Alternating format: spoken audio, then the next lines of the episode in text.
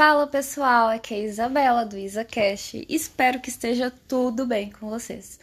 Eu tô me recuperando de uma gripe, então já vou pedir desculpa para vocês que a minha voz tá meio fanha, não tá nada boa. Mas é o que temos para hoje. Infelizmente. Gente, então, hoje eu queria bater um papinho com vocês sobre a importância da saúde mental, né?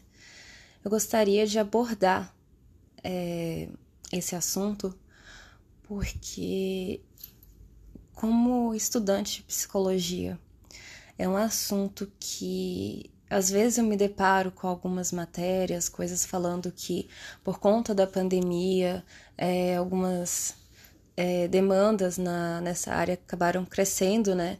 Por conta de depressão, pessoas que se deparam hoje com, com ansiedade e acabaram desenvolvendo, né? Problemas de ordem emocional. E. Enfim.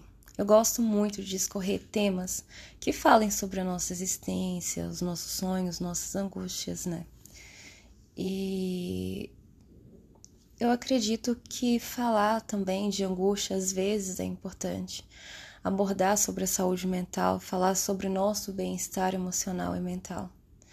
Promover formas de nos reconectarmos conosco e com a nossa existência também. O mundo anda muito caótico. Parar um pouquinho, ouvir as nossas necessidades, respeitar os nossos limites e aceitar melhor quem verdadeiramente somos em um mundo que nos vende tanto e ao mesmo tempo que pode nos angustiar de uma forma às vezes nada sutil. Eu acho que é muito importante nos encontrarmos em uma vida mais tranquila, uma vida feliz, com a nossa própria realidade. Não tratar mais como reciclável os pequenos e grandes afetos para a Organização Mundial da Saúde, a OMS, saúde mental refere-se a um bem-estar no qual o indivíduo desenvolve suas habilidades pessoais, consegue lidar com os estresses da vida, trabalha de forma produtiva e encontra-se apto a dar a sua contribuição para a comunidade. Por muitas vezes, eu acho que as pessoas têm deixado de lado cuidados com a saúde mental por considerar, na verdade, por desconsiderar, né, pequenos sinais emocionais e ou psicossomáticos, tendendo a acreditar que eles vão ser passageiros, resultados de situação do dia a dia e acabam minimizando algumas situações que estão apenas no início, sabe? Com o passar do tempo, alguns desses sinais, eles acabam se instalando na nossa vida e o que parecia que era besteira, que era provisório, se transforma em sintoma patológico. Limita o portador de manter uma vida muito mais feliz e mais tranquila. E nem sempre também eu acho que o autodiagnóstico é funcional e bem sucedido.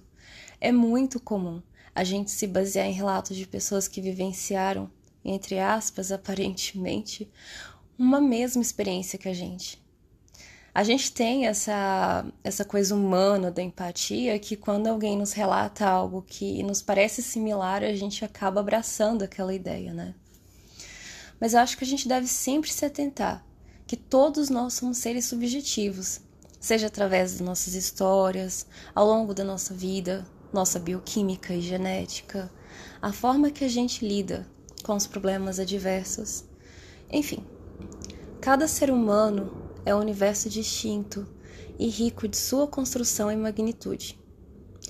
E o melhor a se fazer, eu acredito, que é buscar, sim, um profissional da área da saúde mental, que seja um psiquiatra, um psicólogo e muitas vezes os dois. Trabalhar em equipe em prol da manutenção da saúde mental ajuda de maneira bem satisfatória a longo prazo, seja para resolver traumas, incongruências, ou quaisquer pendências de caráter pessoal. Não é loucura procurar um profissional da saúde mental. Loucura é ignorar a sua saúde. Loucura é ignorar os sinais de ajuda que o nosso corpo às vezes nos dá. Ele está pedindo uma atenção, um cuidado. eu mesma, que sou estudante do curso de psicologia, faço terapia e faço uso de remédios também, de medicamentos. Eu, antes de procurar ajuda, eu era uma pessoa que pequenas coisas me deixavam muito estressada, me culpava, me cobrava muito de muitas coisas.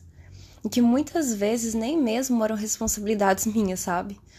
Um, às vezes eu me preocupava com coisas que estavam muito assim além de acontecer e que nem iriam mesmo acontecer. Eu ainda tô passando por um processo para corrigir a minha baixa autoestima, também estava enfrentando problemas com a insônia. Eu me deitava e passavam mil e um pensamentos na minha cabeça. E eu tinha que ficar conferindo repetidas vezes a minha agenda para ver se eu tinha esquecido de anotar alguma coisa para o dia seguinte ou para os dias seguintes tudo isso diretamente estava me afetando de uma forma que eu não estava conseguindo ter paz. Eu estava sempre estressada, aborrecida. Por experiência própria, eu reafirmo a importância da ajuda um, emocional e psicológica. Indiferente de ser estudante, isso não me torna imune a sofrimentos e vulnerabilidades. No final das contas, eu sou um ser humano como você, como qualquer um. Então, esse negócio de que o curso nos ensina muitas coisas, sim, de fato, mas a gente não fica imune a sofrimentos, vulnerabilidades, problemas afetivos também. Enfim, uh, eu queria falar sobre isso porque eu sei que muitas pessoas ainda têm um certo preconceito com a questão da saúde mental, uh, por ser uma área da psicologia muito nova. E antigamente isso era visto de uma forma muito negativa, porque as pessoas não eram tratadas de uma forma humanizada em lugares que tinham finalidade como centros psiquiátricos, né? A gente vê, por exemplo, a história de Barbacena, do Juqueri.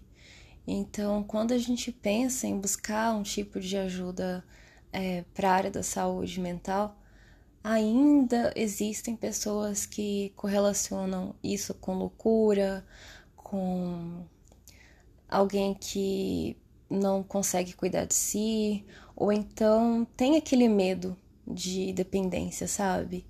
Só que eu acho que o maior medo que a gente deveria ter de fato é medo de ter uma vida sem qualidade. Uma vida sem paz, uma vida desorganizada, uma vida que a gente sonha e não consegue realizar os nossos planos. Eu acredito muito que a gente precisa fazer uma limpeza interna, porque o externo ele é reflexo daquilo que a gente guarda dentro de si, daquilo que a gente organiza ou não organiza.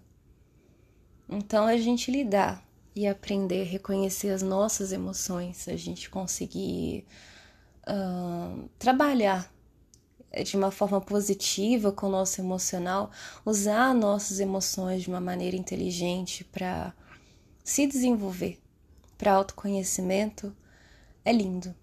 É simplesmente muito lindo. Parece uma besteira, parece clichê, mas é verdade.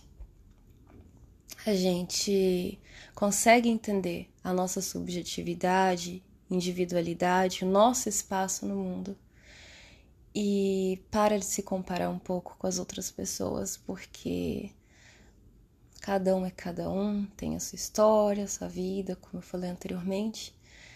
E o bonito da vida é isso. Em um mundo que tem mais de 7 bilhões de pessoas, ainda assim nós somos únicos, né? Nós temos características, jeitos, cheiros, né? Um, gostos e emoções, e somos um pacote de, multi, de múltiplas coisas que fazem de nós uma peça rara. E é bom que a gente pense assim. E é bom que a gente queira se cuidar, que a gente queira se preservar e também ser muito feliz. Bom, eu quero encerrar esse podcast com uma frase de Carl Jung. Quem olha para fora sonha.